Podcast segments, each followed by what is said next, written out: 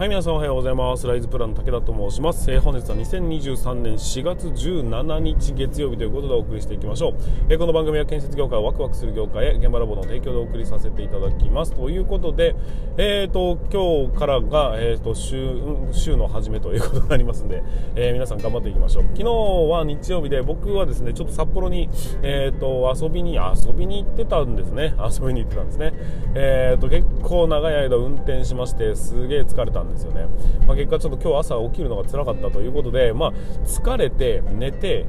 起きるのが辛いっていうのは若さの象徴なのではないかというふうに思いましてまだ若いんだなって思います。なんかあの寝れなくなるっていうじゃないですか。まだまだだギリ大丈夫だなというような感じがしておりますがいかがお過ごしいかがお過ごしでしょうか？えーとまあえー、と世の中はですね、えー、健康診断、えー、シーズンということになっております、えーと、僕は25日の日に新健康診断ということになっておりますがどうなんでしょうか？皆さん4月5月ぐらいですね大体。でなんかこうあの健康診断をするなんか1週間ぐらい前から、えーと、お酒を抜いてみたりとか、え、タバコを吸うのをやめてみたりだとか、えー、ちょっと体重を落とすために歩いてみたりだとか そういうようなことを、えー、されてる方がいらっしゃいますがなんかいつもね思うんですけど、えー、いるそれ。そのなんか健康診断っていうのは日常的なところをね、えーとまあ、出してしっかりと検査をした上で、えー、これからの自分の生活を見直すだとか、えーと、自分の健康状態を把握するっていうことが大事なのかなと。だから日常が大事なんじゃないかなっていうふうに思うんですけどその時にちょうどこう、えー、なんかこう体のなんていういいところを見せようとしてかっこつけようとしてやるのってあんま意味ないんじゃないのかなって 昔から思ってるんですけどでもなんかこの流れってやめられないですよね。何 なんでしょうか。1キロでも体重をなんか低く見せたいのかわかんないですけど。あとあのお腹を一生懸命へこまして計測するとか なんか若干背伸びするとかなんかよく昔からやってましたけどあれあんま意味ないよなって思いますよね。なんか健康診断っていうのは健康診断するのだって別にその何て言うんでしょうかそれをやったら合格とかそんなのがあるわけではないので日常をしっかりと見せることの方がね大事なんじゃないかなっていうふうに思ってはいるんですがでもやっぱりなんかこうね、えー、ちょっとこういつもよりも健康な結果が出たいなってていう気持ちが出てくるのでうんなっていうふうに思ったりしております。なので僕もあくまで健康ではないその今の状態を極力、えーと、意識した上で、えーと、受けたいなと。でちゃんと自分の体のことを把握することの方がやっぱ大事なんじゃないかなっていうふうに思うんですよ。あのテスト勉強ってあるじゃないですか。あれも僕はあんまり意味ないと思っていてあのテストのために勉強するってテストって試すことじゃないですか。その 今の実力がどのくらいなのかっていうこと。うんなんかこの勉テスト勉強込み込みになるとそのテスト勉強頑張るのか頑張らないのかのチェックということになってしまうと思うんですけど理解度を把握するんであれば、えーと、いきなりテストをした方が本当はね、えー、いいんじゃないかなその理にかなってるんじゃないかなっていう風なまあへりくつをね、えーと、思いながら思いっきりテスト勉強を打ち込んでいた派なんですけども皆さんはどうなんでしょうかねその辺って。あんまりこうなんだろうな。その入試とかになるとちょっと話は変わってくると思うんですけど入試になると,、えーと、ちゃんと頑張れるやつなのかどうなのかっていううちの学校にふさわしい努力をできる人間なのかをチェックをしなければいけないというのも多分あると思うんですよ。だから、えーと、それに向けてしっかり勉強するというのは大事だと思うんですけども、まあ、日々のチェックってそんなにそんなに、ま、重要じゃないんじゃないかなと思ったりもしますけどね、えー、まあいろんな考え方があると思いますが、えー、しっかりと頑張っていただければなというふうに思っております、まあ、これからね、えー、まあその週も週の初めになってきますが、えー、と4月も後半戦に入ってまいりまして、えー、1年生、まあ、新入社員として、ね、入った方につきましてはこれで3週目ぐらいになってくるのかな？もうそろそろ、えー、なんとなく先輩、まあ、馴染みの先輩の顔はね、えー、顔と名前は一致して、えーと、ちょっとずつちょっとずつこう力を発揮できるようなフィールドになってきてるのかなというところでこの辺からが、えー、おそらく本番になってくると思いますが、えー、なんとかね少しでも多くのことを吸収していただいて進めていただければなというふうに思っております。はいということで本日もスタートしていきましょう。準備の方はよろしいでしょうか。それでは今日も立ち入り禁止の向こう側へ行ってみましょう。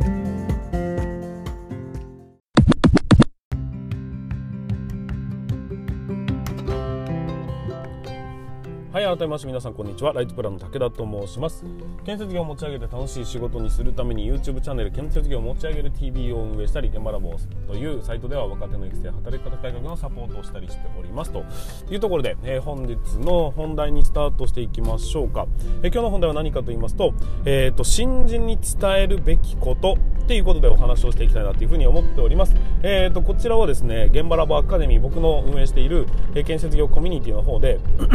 え新人さんへ一つだけアドバイスをするとしたらどんなことをアドバイスしますかっていう質問を投げてみたんです。先日ですね、えー、その中で、えー、出てきた答えについてピックアップしながら、えーと、お話をさせていただきたいというふうに思いますので、えー、ぜひ最後までご視聴いただければというふうに思っております、え、この番組は建設業界のさまざまな話題や部下育成の話や働き方改革の取り組み仕事力を上げる考え方などなど車で運転する空き時間を使ってお送りさせていただいております。なので多少の雑音につきましてはご容赦いただきますということで、えーと進めていききましょう、えー、本題に入る前に少しだけお知らせになりますが、えーと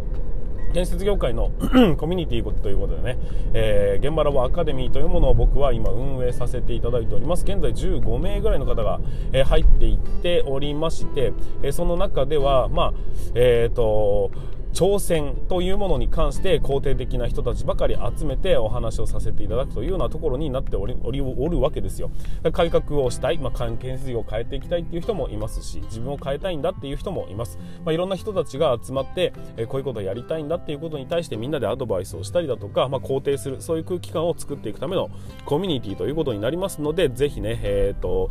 楽しんでいただければなと、えー、ぜひ気になる方は参加していただければなというふうに思っております。はいということで本日も改めまして本題に進めていきますが、えー、新人さんやアドバイスを1つだけ教えてくださいというふうに先日ですね現場ラボアカデミーの中でえ投げさせていただきました、まあ、当然入社したばっかりの新人さんっていうのは不安がいっぱいですよねと、まあ、環境が違いますしそもそも働くって何ですかっていうところから始まってアルバイトと何が違うんですかもうきっと答えることができないような人たちだというふうに思うんですよ。でそんな人たちを、えー、入ってきてからねすぐにまずはね一つだけアドバイスをするとしたならば皆さんはどうしますかというようなお話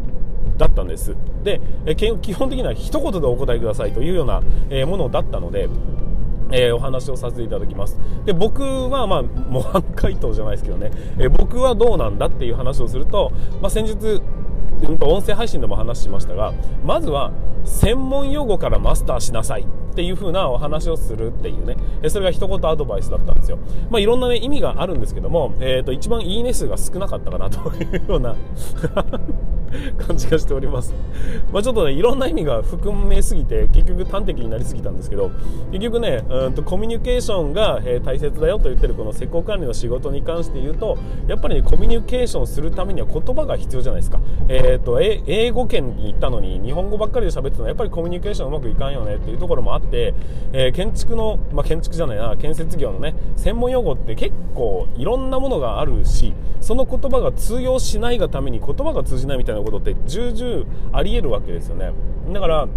えーと、道具の名前しかり、えー、専門用語しかり、えーと、その専門用語って独特な言い回しの専門用語もあれば実際のこの業界用語みたいなものもあったりして、まあ、たくさんの新しい言葉にこれから触れていくことも思うんですけどもそれをなんとなく流してしまうんじゃなくてしっかりと使いこなせるようにマスターしてくださいと。そうすることによってまずはコミュニケーションが取りやすくなり情報が入りやすくなり伝えやすくなりっていうことでいろんなものが好転し始めるのでまずはね基本の木として、えーと、英語圏に行ったら英語を覚えることが必須なように、えー、建設業に入ったならばしっかり専門用語っていうものを、うん、とないがしろにせずにマスターするように心がけてくださいねというような意味合いが込められた一言だったんですが、まあ、いいね4ということでね。非常に、えーと、刺さりづらかった言葉かなというふうに思っておりますで、まあ、ちょっとここからは、えーと、アカデミーの、うんと受講生の人たちに聞いたその回答を読み上げながらそれに対して一言ずつねお話をしていきたいなというふうに思っておりますがまずはこちらでございます。新人のみが持てる最強の武器は愛嬌というようなお話をされるという方がいらっしゃいました、まあ、これもね、えー、と非常に、え分かりやすくて良い言葉だなというふうに思ったんですが、まあ、確かに新人なんて何にも分かんないんですよ。っていうかまあ分かんなくて当たり前なんですね。当たり前なんだけどその中で持てう持ちうる武器って結局その今まで学生で、えーと、や培ってきた能力っていうのはいきなり遺憾なく発揮してくると言われましたそれは無理な話なんですよ。だったらまずはいろんな先輩からこう言葉をね、えー、もらいながら成長しなければいけないし試してみろと言われた時に自分で一生懸命チャレンジをして一つずつ覚えていかざるを得ないわけですよ。そんな中不愛想にしてる人ってすごい損してるよねとは思うんですよ。やっぱりこう、えーと、その新人さんが可愛いなこいつっていうふうに思われた方がいろんなことを教えたくなりますしいろんなコツをやってこうどんどん成長させようっていうふうに周りの先輩たちは多分思うと思うんですよ。でそういう意味で自分を成長させるための武器は何なのかっていうともともと持ってた知識ではなくてやっぱりね笑顔とか元気とか、えーと、素直さとかっていうのね、えー、まとめて言うならばいわゆる愛嬌ですよね。ここが、うんと、武器になってくるっていうのはね間違いないことだなというふうに僕も感じます。ということで、えー、僕の倍ぐらいのいいねを獲得していると。いいねはもういいじゃんねというような感じでございます。はいということで、えー、こういう言葉もありますよ。新人のみが新人のみが持てる最強の武器は愛嬌ですということでございました。まあのみが持てるかと言われると僕も結構愛嬌あると。はい、ということですいませんでした。はい、じゃあ行きましょう。次の、えお話を紹介しますが、えっ、ー、と、焦らずゆっくり確実に一つ一つ覚えていけばいいよっていうふうに毎年言ってますというような方がいらっしゃいました。まあ、その他にも、えっ、ー、と、メモを取りましょうとかなんだとかっていうような、いろんなことを言っていただきましたが、その中でも、この焦らずゆっくり確実に一つ一つ覚えていけばいいよって毎年言ってまして。これねすごく僕も、え、共感する部分がありまして。やっぱり、えーと、あれもこれも手を出してしまいたくなるんですよ。一気に成長しなきゃとかできないと思われたくないとか。で一生懸命やってるんだけど結局全部が薄っぺらい知識で、えーと、なんかこう知ったかぶりみたいな状態になるぐらいだったら一個一個確実に覚えてった方が、えー、ていうの？一つこれは少なくともできるっていう。できるかできないか微妙だけど前に進んでいくってやっていくと積み上げたものが一個一個さあもう一回やろうと言われてもやれと言われてもあちょっと覚えてないっすねってことになるんですよ。じゃなくてもうそんなことな10のできるかどうか不確かなものよりも1の確実にできるものの方が圧倒的に武器になりやすいかなというふうに思います。だから、えーと、焦らなくていいんですよ。確かにね、え、ゆっくりでいいんで確実に1個ずつ、えーと、覚えて1個ずつをしっかり積み上げていくことの方が後々になって確実なものになってきますしもっと言うならば、えーと、分からないことを分かったふりをするのは今の状態においてはね確実に危険ですと。いうようなところは言えるかなというふうに思いますんで。とぜひね、えーと、これもね採用していただきたいなというふうに思っております。はい次、えーとこちらでございます。職に就くから就職だよ。会社に就職したわけじゃないよ。みたいな話だそうですうんこれはね結構深みのある言葉だなというふうに思いましたが職に就くんですよ。あのこの職業をやりたくてやっているんです。だから会社に就職したわけじゃないよというようなところになるの分かりますかね？なんとなくニュアンス。いや分かんない。この人のこの方の言われていることが100%僕がえっ、ー、となんかうまく言えるかどうか分かりませんがだけど、えー、仕事をしてるんですよ。あの会社のために動いてるっていうことでいくと言われたまま、えー、ただこなしていけばその会社のためになってるのかもしれないですね、えー、先輩のためになってるのかもしれないです。だけどそもそも職に対して自分は、えーと、ついたわけですね。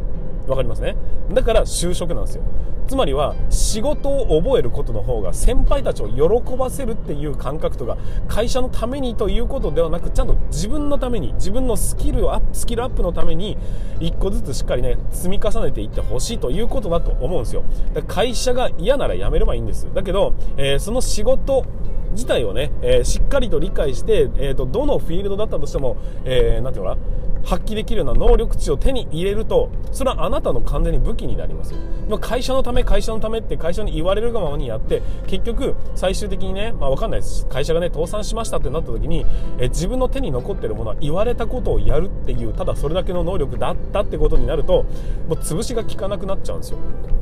そうではなくてしっかりね食を自分の中に手に入れるためにえー、と仕事を覚えるんです。会社を喜ばせるために、えー、やるのもま大事なんですけどそうではなくて会社を喜ばせるのではなく自分が次やろうと思った時に周りに誰がいなかったとしても自分ができるようなそういう職を手に入れるためにやってんだよっていうことは大事だよねっていう話だ。そうでございます、うん、これはねすごくね、えー、すごく深みのある言葉かなというふうに思いました。はい。じゃあ次行きましょう。伝えたことが事実じゃなくて伝わったことが事実になるからねっていう言葉。これもですね非常に分かりますね。いいですね。伝えたこと。こうやってやっといてくれよ。って言ったことが事実を言っただろう。みたいなことじゃなくて伝えたつもりが向こうは全然違う受け取り方をされていた場合事実はどっちですかってことは っていうのは相手があなるほどこうやってやればいいのねっていうふうに、ん、こっちは重く言ってるのに向こうは軽く捉えてやってしまって事故が起きたってなった時には言っただろうはもう通用しないんです。相手がちゃんと伝わったかどうかが大事なのであってこっちが伝えたという事実自体が、えーと本質じゃないんだよねっていうことをこれもまさにその通りだと思うんですよ。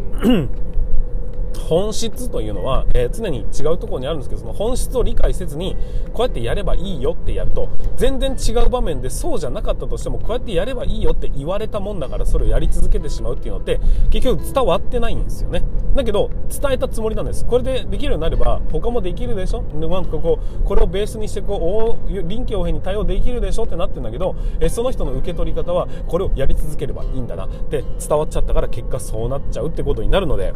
伝えたことが事実じゃなくて伝わったことが事実なんだよということはすごく大切なことです。だから相手に伝わるまでちゃんとうんと何て言うかな伝えたつもりでも伝わってないかもしれないっていうことを書きながらか考えながらしっかりチェックをしていかなきゃいけないよねという話でございます。はい次。えー、何もできなくて当たり前。どんなに小さなことでも何々したではなく何々できたと成功体験達成感を捉えるといいよという話でございました。なんとなくわかりますかね？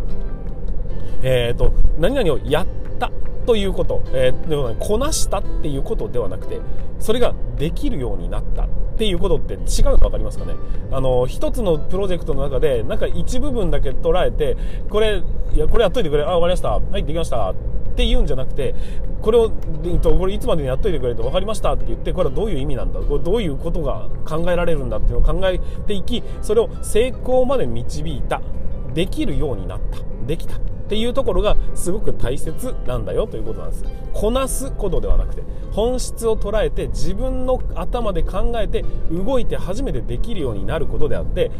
何々をしたことが大事。その行動そのものに意味があるわけではなくてできるようになることが大事なんだよと。いうようなお話なんじゃないかなというふうに僕は捉えました。だから成功体験とかねそれによって達成感っていうのが出てくるわけで結局何々をしたっていうのは相手から言われたまま受け取ったままをただ行動に対して起こすだけ。そうするといやだってやれって言ったじゃないですか。みたいなことになるんですよ。だけど何々ができたっていうのは要は自分の中で咀嚼をして自分なりの答えを出して自分で次やったとしてもできるようになるように、えーと完成させること納品すること、えー、レスポンスを返すことこれができたってことなのでやっぱりね何々をしたとかこなしたではなくて、えーと、できた。っていうその達成感をね小さくてもいいので、えー、受け取ってちょ自分でね、えー、発揮できるようになってほしいなっていうところだというふうに思います。はい。そして次ですね、えっ、ー、と、最後になりますかね。わからないことはすぐに聞こうっていうようなお話でございます。まあ、いろんな考え方があるんで、これにつきましては、えっ、ー、と、100%とは言いませんけども、ただ、えー、からないことはすぐに聞きゃいいんすよっていうのって、今の今の時代にはすごく即してるんじゃないかなというふうに思ったりします、まあ、よく僕は言ってるんですけども、えーと、僕の肩の上にね、え、何でも答えてくれるロボットがいたとしてそのロボット,、えーと、聞けば答えてくれるんですよ。なのに自分がね一生懸命丸暗記して何かを覚えることに意味はありますかねっていう話なんです、えーと、明日までに歴代の総理大臣の名前全部覚えとけよって 言われたら皆さんはいやいやスマホで調べりゃよよくねっていうふうに思ったりするじゃないですか。だけど昔は、えーそういう便利なものがなかったんでうん、頭の中に詰め込んでいつでも発揮できる状態にしとくことが大事だったんですよ。だけど今はすぐに瞬時に世界中の英知とつながれるツールを持っているのであってそうするとえー、っと何て言うのかな。分かっておくことも確かに大事なんだがそれはまあ後日談でもいいかな。少なくともすぐに取り出せてそしてすぐに使えるっていう状態にしておくことが、えーと、今の時代の戦い方でそれを素早くやることによって覚えなくてもいいもんだから結果としてその次のステージに進むことができるよねっていうこともあると思うんですよ。だから、えー、分からないことはすぐ聞こう、まあ、何も考えないでね、えーと、分かんないからちょっと調べとこうっていうのがいいのか悪いのかっていうのはちょっと賛否分かれるところもあるかもしれませんがだけど、えー、今の時代にこんなにね、えー、良いツールがたくさんあるので覚えるっていうことが大切なのではなくて理解をするとかあとはそれを使いこなすとかそういうことが非常に大事になってくるんだよっていう話です。要はチャット GPT がこの今出てきてねえー、っと何て言うのかな分かんないってなったら調べることができるし正確なある程度ねこう正確な答えを文章体で教えてくれるわけですよ。だけど教えてくれるから OK なのではなくてえそれを理解あなるほどねじゃあどういうふうに、えーと、発揮していこうかっていうふうにその次の行動っていうのが大事なのであって聞くこと自体をもうすぐにね分かんなければ聞きゃいいんすよっていうのは、えー、確かにその通りだというふうに思う部分もあります。もちろんそうじゃない場面もあるんでね。やっぱ歯を食いしばって頑張んなきゃいけない時期もあるとは思いますがこの言葉を、えーと、上っ面だけ、えーと、鵜呑みにしてしまうとん？って思うところもあるかもしれませんがだけどちゃんと考えていくとそうだよねっていうふうに思う部分も非常にたくさんあるなというふうに思ったという感じでございます。はいざーっと走りましたが、えーと、結構長くなっちゃった。ではい今ねそんな現場ラボアカデミーで今そういうような話を聞きまして今お話しさせていただきました。こんな感じでね、えー、いろんな人に投げた質問から返ってきた言葉だとかを今後もねちょっとずつ、えー、出させていただきたいなというふうに思っております、えー、そういうふうなあ、ま、みんなみんなをね応援したりだとか、えいろんな人の見地見解を知ることができるそういうコミュニティでもあったりしますので、えー、ぜひ、え皆さん気になるなというふうに思った方は現場ラバーアカデミーって調べていただければなというふうに思っております。はいということで本日も最後までご視聴いただきましてありがとうございました。また日の放送でお会いいたしましょう。それでは全国の建設業の皆様本日もご安全に。